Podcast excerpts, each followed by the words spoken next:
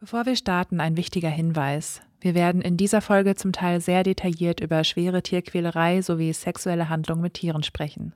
Die Namen der betroffenen TierbesitzerInnen haben wir auf ihren Wunsch anonymisiert und ihnen ein Pseudonym gegeben. Jetzt hört ihr noch eine kurze Nachricht von unserem Sponsor und dann geht's los. Transparente, offene und ehrliche Kommunikation. Das wünschen sich so ziemlich alle. Nicht nur in der redaktionellen Berichterstattung, sondern auch rund um Dinge im alltäglichen Gebrauch, wie zum Beispiel bei Lebensmitteln. Alle, die das genauso sehen, sollten Coro kennen. Coro ist Europas Anbieter Nummer 1, wenn es um haltbare Lebensmittel geht. Sie stehen für offene und ehrliche Kommunikation. Jeder soll wissen, wo die Produkte herkommen und wie sich die Preise zusammensetzen. Coro steht für faire und direkte Handelswege. Vom Bauern ohne Umwege direkt zum Verbraucher und das in umweltschonenden Verpackungen. Für alle, die sich direkt überzeugen möchten, gibt es im Coro Online-Shop unter corodrogerie.de mit dem Code Tatort 5% auf das ganze Sortiment. Alle Infos dazu findet ihr auch noch einmal in den Show Notes. Und jetzt weiterhin viel Freude mit der aktuellen Folge von Tatort Weide.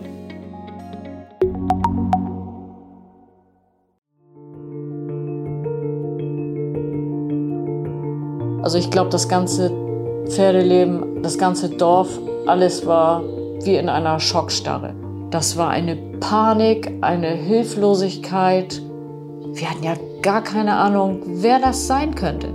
Wir hatten ja gar keine Idee, mit was für Menschen wir zu tun haben. Und dann leuchtete es so langsam, was, das kann es auch sein. Das, das, das, das, das. Und dann war uns nicht klar, ist der, wie ist der bewaffnet, wenigstens ja mit dem Messer was ist das für ein Mensch? Kennen wir den? Kennen wir den nicht? Ja, und dann ging die riesen Panik los. Riesenpanik. Dies ist die Geschichte von einem Dorf in Angst. Angst vor einem Pferderipper, der jahrelang Tiere quälte und tötete. Der sich im Dunkeln auf die Weiden schlich und sich dort an Pferden verging. Immer wieder. Es ist die Geschichte von einem perfiden Katz-und-Maus-Spiel und von PferdebesitzerInnen, die bis heute davon gezeichnet sind. Ich wusste gar nicht, was ich sagen oder wie ich reagieren sollte. Ich, also auch, auch meinen, meinen Pferden gegenüber. Ich habe mich so geschämt. Ich habe mich geschämt, dass ich sie nicht retten konnte, dass ich nicht vorher irgendwie was gemerkt habe, dass ich nicht irgendwie was machen konnte, um sie zu schützen.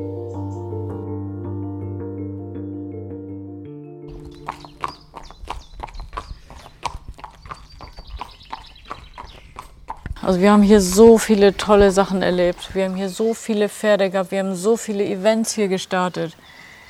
Wir sind so aktiv hier gewesen. Wir sind in die Heide zusammengefahren. Das ist alles verwaist. Wie ist das jetzt heute für dich hier zu stehen? Es ist sehr, sehr traurig. Es tut weh und ist echt traurig, weil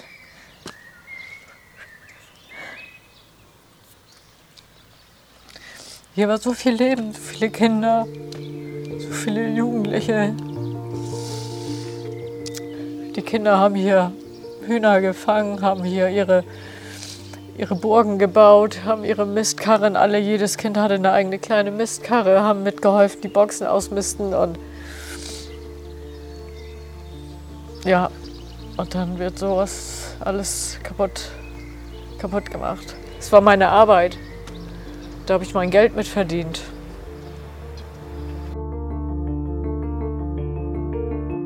Lisa Kaufmann empfängt mich vor einem Stallgebäude aus rotem Backstein mit dunklen Holztoren.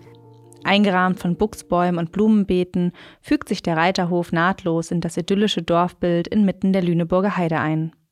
Bis vor wenigen Jahren bewirtschaftete Lisa hier, wo andere Menschen Urlaub machen, einen Hof mit bis zu zwölf Pferden. Sie bildete junge Pferde aus, gab Kindern Reitunterricht und vermietete Boxen an andere PferdehalterInnen. Ihr Hof war ein beliebter Ausgangsort unter ReiterInnen für ausgedehnte Ausritte in der malerischen Heidelandschaft. Und eine ihrer Weiden diente als Filmkulisse für Dreharbeiten einer beliebten Pferdeserie.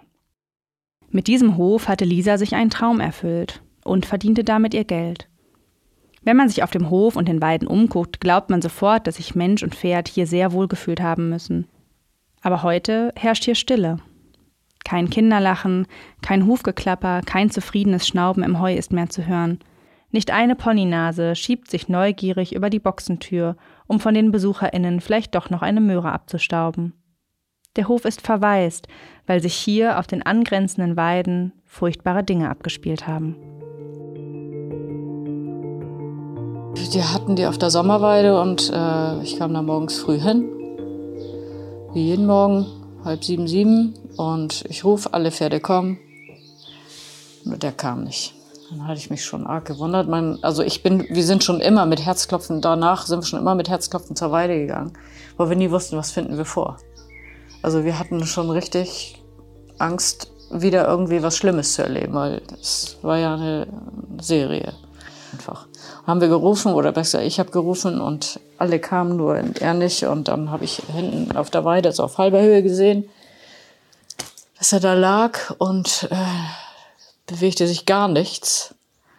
Also ich bin da hingerannt. Also, schrecklich.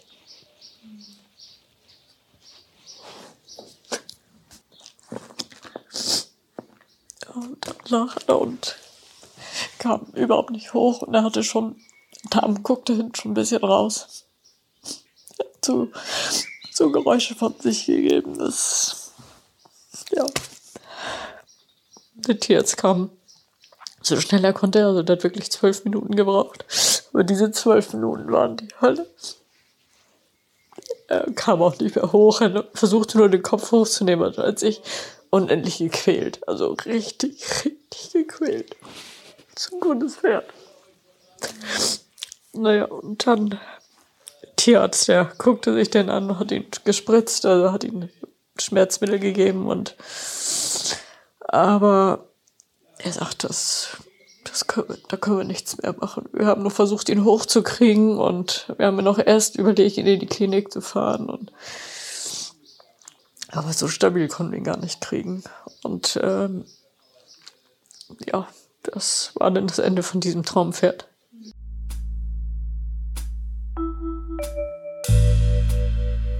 Mein Name ist Nora Burgert-Ab und ich bin Reporterin in der Gemeinschaftsredaktion der Neuen Osnabrücker Zeitung, des Schleswig-Holsteinischen Zeitungsverlages und der Schweriner Volkszeitung. Ich habe über Monate zu sogenannten Pferderippern recherchiert. Als Pferderipper bezeichnet man Menschen, die Pferde misshandeln, verstümmeln oder sogar töten. Sie sind der Albtraum eines jeden Pferdebesitzers und für Lisa Kaufmann wurde dieser Albtraum Wirklichkeit. Für meine Recherche habe ich Lisa Kaufmann mehrfach in ihrem Heimatort inmitten der Lüneburger Heide besucht und ihre Geschichte aufgenommen. In diesem Podcast berichten wir aus ihrer Sicht, schildern damit also die subjektive Perspektive einer Betroffenen. Darüber hinaus habe ich mir einen Rechner besorgt, mit dem ich mich im Darknet selbst auf die Spuren der Pferdequäler begeben habe. Außerdem habe ich mit Hilfe einer Psychiaterin versucht zu verstehen, was Menschen zu solch furchtbaren Taten bewegt und habe mit einer Tierschutzanwältin und der Polizei gesprochen. Bei all dem nehme ich euch in den nächsten Folgen mit.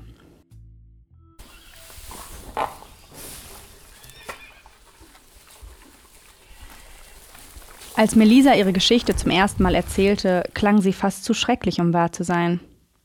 Das fanden auch meine Kolleginnen in der Redaktion. Sie waren skeptisch. Hast du genug Quellen? Bist du sicher, dass das alles auch genauso passiert ist? fragten sie mich, nachdem ich Lisas Geschichte aufgeschrieben hatte. Ja, ich bin mir sicher. Für alles, was mir Lisa erzählt hat, gibt es Belege. Ihre Geschichte ist wasserdicht, wie wir in Reporterkreisen sagen. Aber die Ungläubigkeit meiner KollegInnen und vielleicht auch die von euch HörerInnen kann ich gut nachvollziehen. Denn sogar für Lisa selbst war es eine lange Zeit völlig unvorstellbar, dass ein anderer Mensch systematisch ihre geliebten Pferde quälte. Wer rechnet schon mit sowas? Irgendwann waren die Anzeichen, dass hier etwas nicht stimmt, für die erfahrene Pferdefrau allerdings nicht mehr zu übersehen. Das Erste, was ihr auffiel, war, dass sich das Verhalten ihrer Pferde veränderte. Das war ein ganz, ganz nettes Pferd, als ich sie gekauft habe, so wie noch zwei andere, wo wir gedacht haben, warum verändern die sich? Die Ponys ließen sich nicht mehr anfassen, die Pferde ließen sich nicht mehr aufhalftern. Äh, wir konnten nicht mehr richtig den Schlauch waschen oder die richtig mit Wasser abwaschen und, und, und. Also es kamen immer so ein paar Sachen dazu, wo wir uns gewundert haben. Warum ist das so? Aber niemals, niemals wären wir darauf gekommen, dass das Menschen machen. Bis zu diesem Zeitpunkt hat Lisa auf ihren Ponys vielen Kindern das Reiten beigebracht. Die Tiere waren brav, gut ausgebildet und verlässliche Lehrmeister. Doch auf einmal wurden sie immer scheuer, wollten sich kein Halfter mehr anlegen lassen oder bekamen Angst, wenn sich etwas ihrem Rücken näherte. Bald konnte Lisa keine Kinder mehr auf ihnen reiten lassen. Und auch selbst die erfahrene Pferdefrau Lisa bekam Probleme. Mehrere Male passierte es, dass eines ihrer Pferde in Panik geriet, als sie es zum Striegeln angebunden hatte. Zweimal wurde sie dabei über den Haufen gerannt. Diese Wesensveränderungen konnte sich Lisa nicht erklären und dann entdeckte sie immer häufiger merkwürdige Verletzungen. Lisas Pferde hatten viele Freiheiten. Die meisten von ihnen lebten in einem Offenstall, sie konnten also zu jeder Zeit selbst entscheiden, ob sie sich auf der Weide oder im Unterstand aufhalten wollten. Außerdem lebten sie in einer Herde mit anderen Pferden zusammen. Dass es bei einer solchen Haltung hin und wieder zu Verletzungen kommt, beispielsweise durch kleine Rangeleien oder wildes Toben, ist ganz normal. Doch eine ganz besonders schwere Verletzung bei einem ihrer Friesenpferde brachte Lisa die Gewissheit, dass jemand ihren Tieren absichtlich Schaden zufügte. Ein anderes Pferd musste nach einem Angriff sogar eingeschläfert werden. Das hier ist der Friese, äh, den ich halbtot auf der Weide aufgefunden habe. Das ist der Friese meiner Freundin. Die beiden standen zusammen auf einer Weide. Und äh, da war er noch, nee, da war auch kein Hengst mehr. Das waren dann schon Wallache. Und die haben wir auf der Weide, also die waren schon zusammen, ganz lange zusammen. Und dann kam ich eines Morgens hin und da sah ich schon, die hatten beide identisch auf der linken Halsseite Schnittverletzungen. Also von oben nach unten, also richtig lang und tief geschnitten. Und äh, merkwürdigerweise haben wir dann natürlich gedacht, auf beide auf der gleichen Seite. Wie kann das angehen? Gleichzeitig, so blöd können die doch gar nicht sein. Beide abgesucht und alles abgeguckt, ob sich irgendwo gekratzt haben oder wie auch immer. Also da sind wir fast durchgedreht schon. Ein paar, paar Tage später ähm, hatten dann beide ein offenes Kapalgelenk. Äh, das heißt, äh, dass die Schnitte waren auf den, praktisch bei den Pferden, das, man, es ist nicht das Knie, aber das ist Vorderfußwurzelgelenk, das war eröffnet. Das hieß, die Gelenkflüssigkeit lief raus und äh, die mussten in die Klinik. Und wir haben Glück gehabt, also es konnte noch repariert werden, aber es dauerte Ewigkeiten, bis das äh, wieder in Gang kam. Jedenfalls war es auch. Wie das passieren kann, dass das. Genau, also der Tierarzt, der sich das angeguckt hat, sagte direkt ähm, Fremdeinwirkung. Also zu Anfang haben wir natürlich gedacht, Mensch, Verletzung schon wieder, wie kann das sein auf der Weide hier? Und also da war es schon so grenzwertig für uns, dass das kann man nur als Fremdeinwirkung sehen. Und die Tierärzte haben es bestätigt, auch in der Klinik. Und das muss mit einer solchen Kraft und mit einer solchen Wucht, weil also bis man aufs Gelenk raufkommt, also da gehört schon was zu, da laufen ja Bänder und Sehnen drüber und die waren alle verletzt. Und ja, dann äh, also geschlagen, dann. geschlagen und, ge und äh, geschnitten. Ja. Also das hier ist der, den wir als Folia aufgezogen haben. Der ist mit unserem Großen zusammen aufgewachsen. Mhm. Äh, der ist, ja, den mussten wir einschläfern lassen, weil wir jetzt davon ausgehen, dass er mittlerweile, dass er echt äh, K.O.-Tropfen gekriegt hat. Ne? Mhm. Also der war so, wir haben, haben versucht, den zu behandeln, zu machen und zu tun, aber der ist auch mehrfach verletzt äh, gewesen, weil er als Hengst bei uns aufgewachsen ist. Und den konnten wir nicht mehr retten. Welche Verletzungen hatte der? Äh, der hatte Verletz Schnittverletzungen, Stichverletzungen und Hämatome über dem ganzen Körper. Hm. Und das immer in Abständen von, ja, also in diesen ganzen acht Jahren. Immer wieder und konnten wir uns nie erklären. Lisa Kaufmann ist eine empathische, selbstbewusste und bestimmt auftretende Frau. Sie nimmt kein Blatt vor den Mund, macht aus ihren Gefühlen keinen Hehl und sie fühlt sich verantwortlich. Als der schreckliche Verdacht zur Gewissheit wurde, zögerte sie deshalb nicht. Sie fuhr zu jedem Hof, den sie mit dem Fahrrad erreichen konnte, berichtete von ihren Erlebnissen, appellierte an die Besitzerinnen, Kameras aufzustellen und wachsam zu sein. Auch die örtliche Polizei wurde eingeschaltet und stand auf Abruf bereit. Panik machte sich unter den Pferdebesitzerinnen in der Gegend breit. Und Pferdebesitzerinnen gibt es hier viele. Also ich glaube, das ganze Pferdeleben, das ganze Dorf alles war wie in einer Schockstarre. Das war eine Panik, eine Hilflosigkeit. Wir hatten ja gar keine Ahnung, wer das sein könnte. Wir hatten ja gar keine Idee, mit was für Menschen wir zu tun haben. Und dann leuchtete es so langsam was, das kann es auch sein. Das, das, das, das, das. Und dann war uns nicht klar, ist der, wie ist der bewaffnet, wenigstens ja mit dem Messer. Was ist das für ein Mensch? Kennen wir den, kennen wir den nicht? Ja, und dann ging die riesen Panik los. Riesenpanik. Katrin Kramer hält ebenfalls Pferde in dieser Region und erinnert sich noch gut an die Zeit, als die ersten Fälle von Pferdequälerei bekannt wurden. Das war eine Machtlosigkeit, ne? Also wir sind alle durchgedreht, alle. Auch in den Nachbardörfern, ne? Wir sind ja auch alle ziemlich gut vernetzt. Und das machte natürlich sofort die Runde. Und jeder ist einfach mal unter Verdacht gekommen, jeder. Egal, ob man im Supermarkt war, ich habe jeden nur so angeguckt und gedacht, ich, ne? Also das ist, das ist, das war wirklich einfach der Horror. Und vor allen Dingen ja auch, ähm, ich habe meine Pferde ja nun woanders in einem anderen Ort stehen, aber trotz alledem war der ja auch unterwegs. Also man wusste das ja nie, ob der auch bei uns war. Ne? Und die kleinste Kleinigkeit, ne? man achtet ja auf alles und man ist also ständig nur unter Strom und unter Angst. Und äh, ja, also es war die Hölle. Es war einfach nur schrecklich zu wissen, dass da jemand ist, der nachts rumrennt. Ne? Und also auch nachts schlafen, das war nicht möglich. War nicht möglich. Weil ich immer wieder nachts rausgegangen bin. Was folgte, war eine monatelange Odyssee für Lisa Kaufmann und ihre Familie. Auch sie stellten Kameras auf und bewachten ihre Pferde rund um die Uhr. Sie warteten darauf, den Menschen zu erwischen, der ihre Pferde verletzte. Alles, was sie bisher wussten, war, der Täter kommt nachts, im Schutz absoluter Dunkelheit. Denn die meisten Weiden liegen abseits von großen Straßen, sind nicht beleuchtet.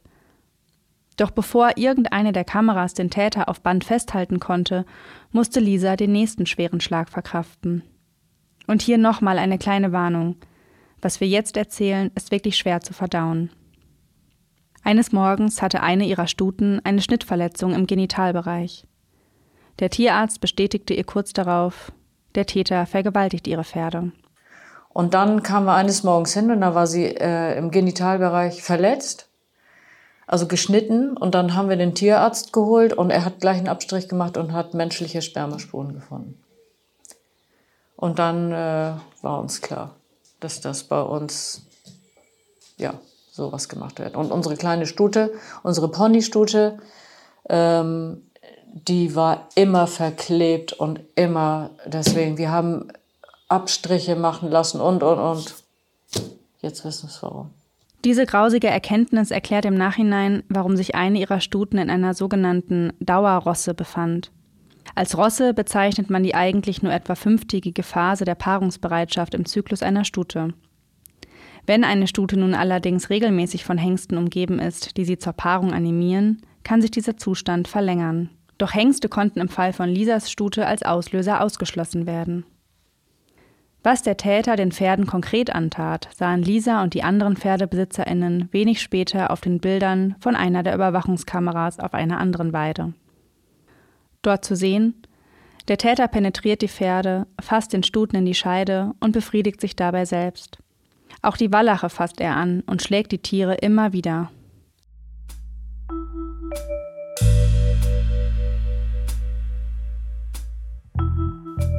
Dem Weg nach Hause nach meinem ersten Besuch bei Lisa Kaufmann war ich erschüttert.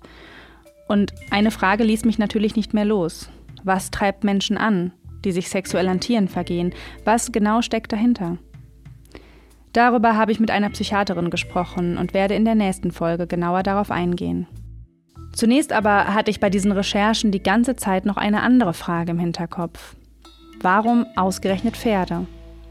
Warum suchen sich die Täter solch große Tiere, die ihnen körperlich um Längen überlegen sind? Die im Zweifel kräftig zutreten, fest zubeißen und schnell wegrennen können. Tatsächlich sind Pferde ein überraschend leichtes Opfer. So erklärt es mir Evelyn Ofensberger. Sie ist Anwältin beim Deutschen Tierschutzbund und häufig mit Fällen wie dem von Lisa Kaufmann betraut. Pferde sind leider Gottes ein leichtes Opfer. Erstens sind sie natürlich den Menschen sehr zugewandt. Viele Tiere kennen ja Menschen, sind zutraulich, kommen, wenn sie auf der Koppel stehen, äh, zu den Menschen, weil sie sie ja kennen. Und äh, Tiere können keine Schmerzenslaute aus, äh, aussprechen. Also die Tiere, wenn misshandelt werden, die leiden stumm. Und das macht es einem Täter, der es darauf anlegt, natürlich recht leicht, sich an solchen Tieren zu vergehen. Viele Tiere sind ja auch über Nacht auf der Weide Und wenn die dann, viele haben ein Halfter an, dann kann man die auch fixieren, dann kann so ein Pferd nicht weglaufen und ist denen der Misshandlung hilflos ausgeliefert, was besonders perfide ist natürlich. Beim Phänomen der Pferderipper kommt außerdem hinzu, so habe ich es mir erklären lassen, dass die Täter oft wissen, wie man mit Pferden umgeht. So auch in Lisas Fall. Der Täter brachte selbst Halfter mit und wusste offensichtlich auch, wie man sie den Pferden anlegt. Er fütterte die Pferde mit Karotten an. Reste davon fand Lisa häufig am nächsten Morgen noch auf der Weide. Besonders schwer wiegt für Lisa die Vorstellung, dass das vertrauensvolle Verhältnis, das sie zu ihren Pferden aufgebaut hatte, den treuen Vierbeinern schlussendlich zum Verhängnis wurde. Die waren es gewohnt, dass wir sie umpuschelt haben und ne, die wollten das so, also die, die mochten das. Also wenn man sie pflegt und sie wollten einfach den Menschen gut tun und ja. Auch die Tatsache, dass Lisa und die benachbarten PferdebesitzerInnen ihren Pferden eine möglichst artgerechte Haltung bieten wollten, spielte dem Täter in die Hände. Kaum Leute können ihre Pferde nachts reinholen. Das sind alles Offenstallhalter. Die lassen ihre Pferde immer draußen. Die Pferde können rein, wann sie wollen, aber sie haben keine Türen. Das ist ja das, was wir uns wünschen für unsere Tiere, dass sie die Freiheit haben, sich selbst zu entscheiden. Möchte ich draußen schlafen, möchte ich drinnen schlafen ist vorbei bei uns, geht nicht mehr. Unsere Pferde sind hinter Gittern, eingeschlossen mit Kameraüberwachung Tag und Nacht. Kommen nur bewacht tagsüber raus. Und so mischen sich unter den ganzen Schmerz auch noch zermürbende Schuldgefühle. Ja, und ich schäme mich auch fast, dass ich diesen Pferden, dass ich die nicht retten konnte. Oder das ist so ein Gefühl, so, dass man denkt, so, ich habe die so lange dem ausgesetzt, ne? aber ich konnte es nicht wissen. Lisa trifft natürlich keine Schuld. Was ihren Pferden angetan wurde, ist ein schreckliches Verbrechen. Eines, das ich hier in den nächsten Folgen weiter betrachten will. So viel kann ich vielleicht schon verraten. Der Täter ist für Lisa kein Unbekannter. In der nächsten Folge erklärt mir allerdings erst einmal die Psychiaterin Ute Franz, was Menschen dazu bringt, Pferde zu quälen oder zu vergewaltigen und ob solchen Tätern geholfen werden kann. Außerdem begebe ich mich im sogenannten Darknet auf die Spur von Tierquälern, denn auch Lisa hat eine ihrer Stuten auf einer einschlägigen Seite entdeckt. Ich freue mich, wenn ihr wieder reinhört.